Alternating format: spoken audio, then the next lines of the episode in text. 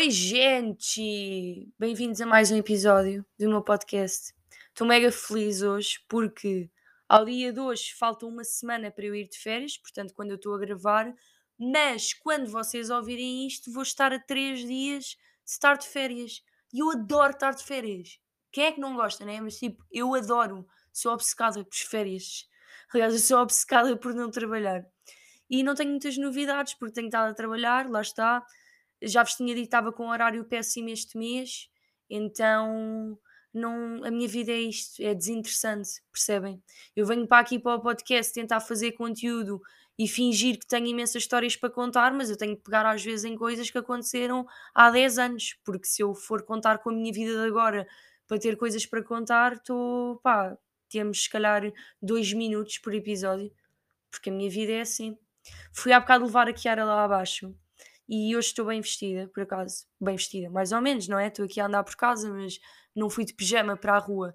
E ontem, quando fui de pijama para a rua, pensei quando é que eu deixei de me preocupar, sabem? Quando é que tipo deixou de ser uma cena, pelo menos vestir um fato de treino para ir lá abaixo?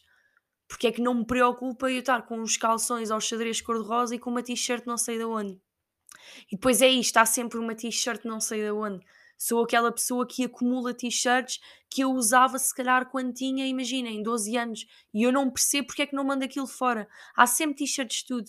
É t-shirts do Hard Rock Café, é t-shirts de cidades, não é? Do I Love não sei o quê. Imaginem, eu tenho uma t-shirt que diz I Love Amsterdão e eu nunca tive em Amsterdão. Percebem o quanto eu acumulo t-shirts? Foi alguém que me trouxe, acho que foi o meu pai, na altura quando lá foi.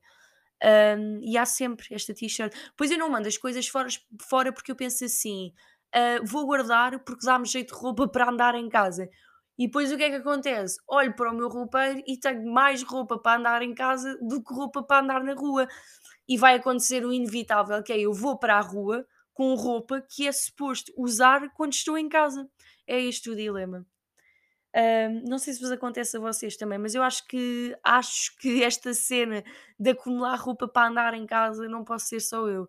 Não posso ser só eu. E dá jeito, porque depois há sempre uma ocasião em que se vai usar, não é? É para sujar. Olha, vou guardar esta quando for pintar o cabelo, assim se ficar com manchas de tinta, está tudo bem, porque é uma t-shirt para estragar. Pois é isto, eu acumulo roupa que eu estou à espera da ocasião certa para estragar. Enfim, já vos tinha dito uma vez, cancelem-me Bora lá então.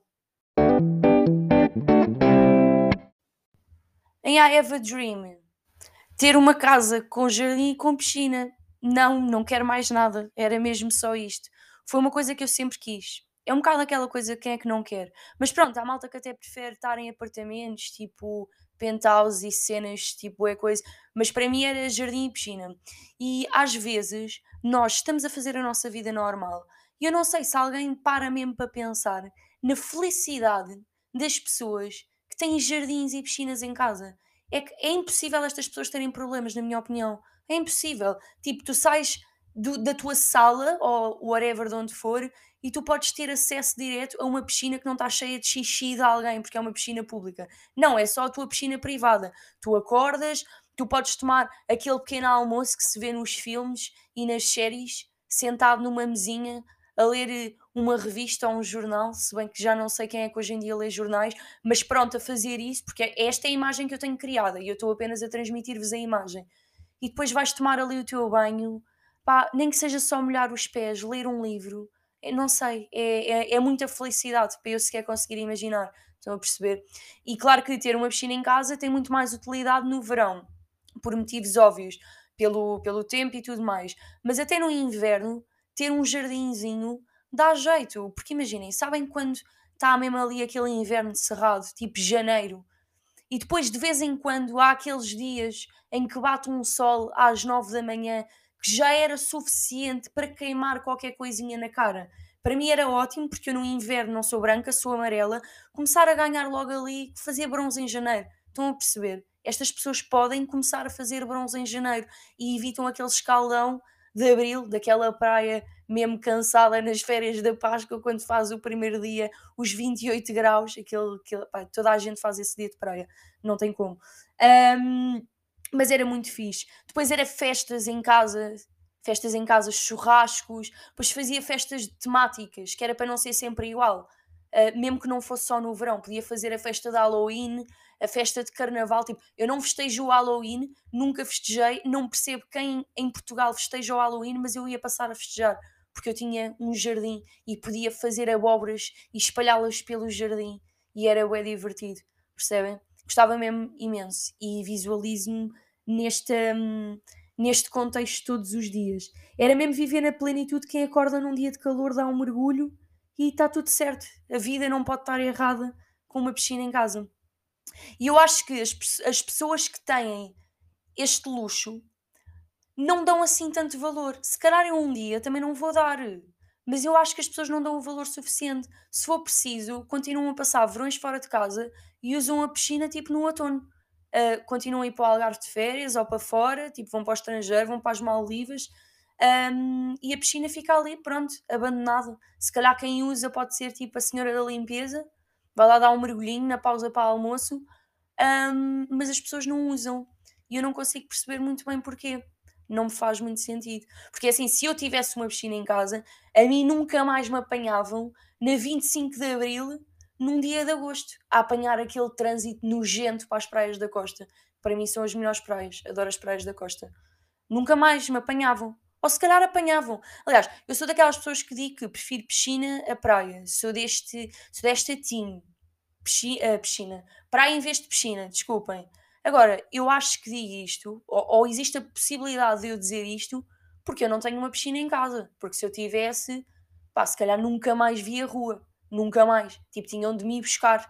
Porque era tudo, e há alguma coisa, vem cá. Tal é calor, vem cá. E se tiver o é frio, vem cá na mesma que vamos fazer outra coisa qualquer. E nem sequer vou falar no jeito que ter esta condição me teria dado no confinamento. Porque eu já não. Um, eu fui uma pessoa que durante o confinamento não me passei 100%. Estava um bocadinho passada, mas pá, ganda força mental, estão a ver, ganda, pá, ganda força psicológica mesmo, para aguentar o confinamento.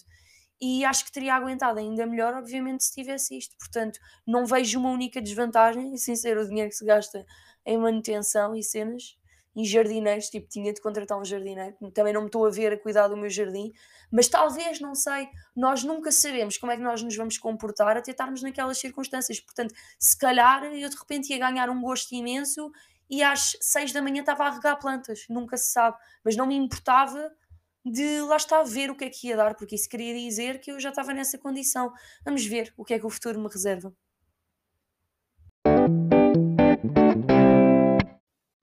Verdadeiro ou falso? No verdadeiro ou falso, esta semana, eu trouxe um provérbio e eu adoro provérbios. É mesmo giro como em frases tão curtas se pode dizer tanto, não é? Isto é poético, mas é verdade. Um, e gosto muito de provérbios, então trouxe mais vale estar só do que mal acompanhado. E para mim é já verdade. Antes de dizer qualquer coisa, isto é completamente verdade. Nunca aproveitei tanto a minha companhia como aproveito agora. Tenho mesmo gozo em estar sozinha, ou seja, não tenho amigos. Um, mas é mesmo como a minha prima de 16 anos diz, a Joana, a tal do Sol da Caparica. As pessoas hoje em dia são bué tóxicas e são tóxicas. Agora usa-se muito esta palavra. Tem graça que as palavras também parece que são de modas. Agora diz-se muito que as pessoas são bué tóxicas. Um, mas é verdade, as pessoas são muito tóxicas e às vezes mais vale realmente não ter de levar com pessoas que não acrescentam assim tanto do que, pronto, estar só para dizer que estou com alguém, sabem? Só para dizer que estou com alguém. Uh, o meu tipo preferido de pessoas, que são aquelas que me fazem mesmo sair de casa, são as pessoas que me fazem rir. Adoro. Aquelas pessoas que dá para estar sempre a rir, só dizem porcaria. Mas o porcaria não é tipo ignorantes, é, mandam piadas, são divertidas, gozam com tudo, é tipo ha ha ha, memorável. Este momento vai ser memorável. Vou ter 50 anos e vou-me lembrar do dia em que tu disseste aquela estupidez. Adoro esse tipo de pessoas. Porque lá está, essas pessoas fazem mesmo valer a pena sair de casa. E eu já tive uma altura, imaginem, em que não me apetecia estar em casa. Então, como não me apetecia estar em casa, preferia estar na rua com pessoas que não me estava a apetecer assim tanto estar. Uh, eu não gosto de, hoje em dia, vibes desinteressantes, sabem? É, tudo se resume a isto, vibes desinteressantes. Pessoas que se estão sempre a queixar de tudo, não tenho paciência. Queixam-se tudo, é porque trabalham, é porque não trabalham. É porque têm namorado, é porque não têm namorado. É porque têm dinheiro ou é porque não têm dinheiro, ou se têm, não têm tempo para poder gastar porque querem viajar e não têm férias. Estas pessoas queixam-se tudo e é tipo, meu, cala-te um segundo, tipo, por favor, quando é que tu paras de respirar até perderes o raciocínio e acabaste com esta conversa de merda? É mesmo de revirar os olhos. E depois há outro tipo, pessoas que lá está, só dizem porcaria, mas aí é o porcaria, não é aquela porcaria que é para rir. É tipo, meu, o que é que tu estás a dizer? Tipo, cala-te, estás a falar de cenas que ninguém quer saber. Não tenho muita paciência. Ah, lá está, eu adoro pessoas, sabem? Eu adoro pessoas, mas sinto que o meu nível de tolerância é um bocado baixo. Então é a mesma cena. Tipo, se vou sair de casa num sábado à noite, mesmo que seja sábado, não quer saber, para fazer alguma coisa, tem de ser com as pessoas certas, tem de valer a pena eu tirar o meu pijama, vestir qualquer cena fixe e ir curtir a vida. Aquela noite tem de ficar para a história. É o meu critério hoje em dia. E eu, no fundo, respeito pessoas que sabem estar sozinhas. Tenho mesmo uma admiração imensa. Quando eu estava lá no Sol da Caparica, houve um momento num concerto em que estava uma senhora à minha frente. Ela tinha, era mais velha que eu, mas talvez mais nova que a minha mãe. Digo eu, não é? Isso às vezes engana. Mas eu acho que ela devia ter pai tipo uns 40 anos. Um, e ela estava a curtir o concerto de uma maneira pá, admirável. Ela estava sozinha e ela estava a curtir mais aquele concerto do que muita gente que estava lá junta, tipo em grupos, feitos burros, a olhar para os telemóveis, tipo, uh, gandas mongos. E ela ali, pá, ia a curtir, braços no ar, não sei o quê, a dançar. Estava com um chapéu já, acho que era do licor beirão, pá, a curtir mesmo, e eu estava a olhar e estava a pensar, por favor ensina-me a ser como tu, quando eu for grande eu quero ser assim.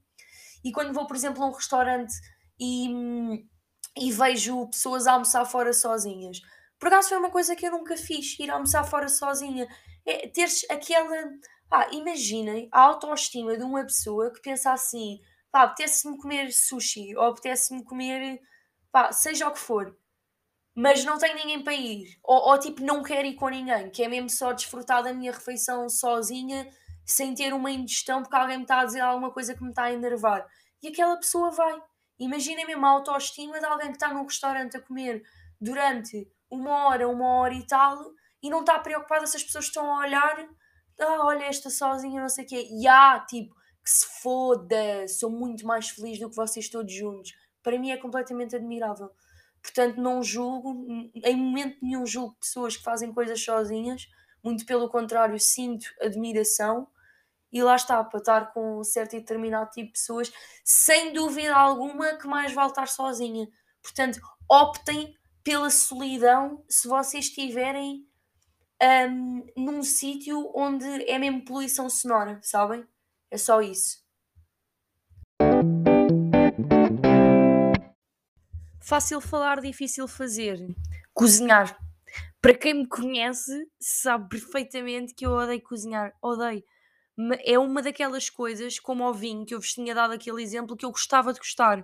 Mas é assim, se eu gostasse de vinho, isso ia-me fazer gastar dinheiro.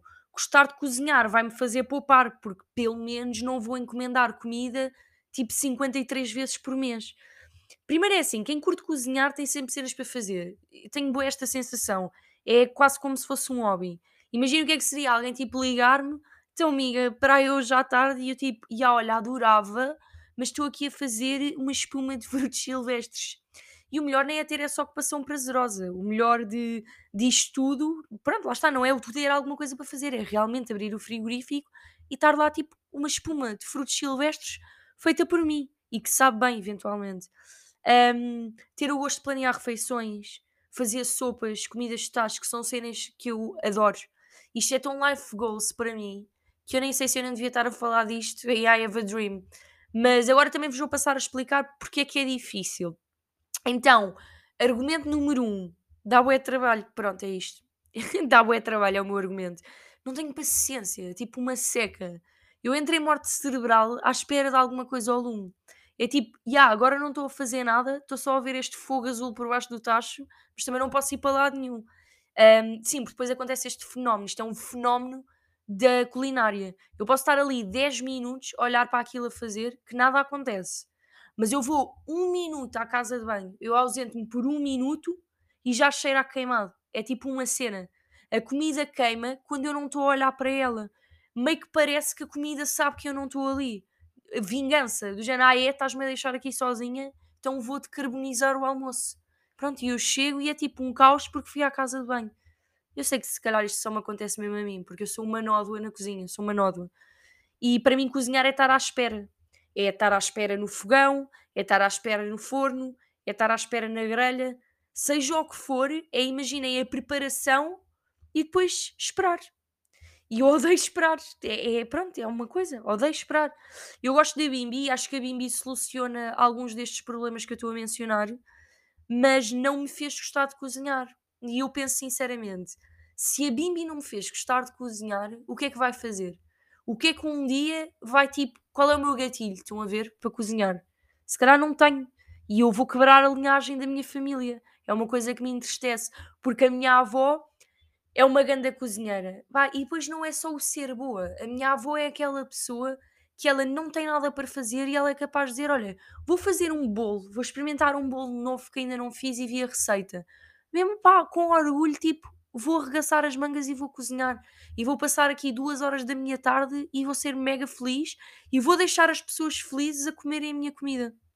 Eu adorava. A minha mãe, grande cozinheira, também. E depois eu, pronto, é o que é. E quebra-me o coração. Contudo, porém, eu ainda tenho fé em mim, ok? Estou a dizer que não sei qual é o meu gatilho, mas eu tenho fé em mim e acredito que isto um dia ainda pode, pode se despertar aqui qualquer coisa dentro de mim em relação à cozinha. Porque é genético e tu não podes ir contra o teu ADN, não é? Não se pode ir contra o ADN. E eu tenho ADN de preguiça, mas também hei de ter genes que me vão um dia pôr a fazer a melhor carne alentejana que alguma vez foi feita na família. Eu acredito nisto. Ou então, se calhar estou mesmo só a enganar a mim próprio. É que nem é a vocês que eu estou a mentir, eu estou-me a mentir se calhar mesmo a mim.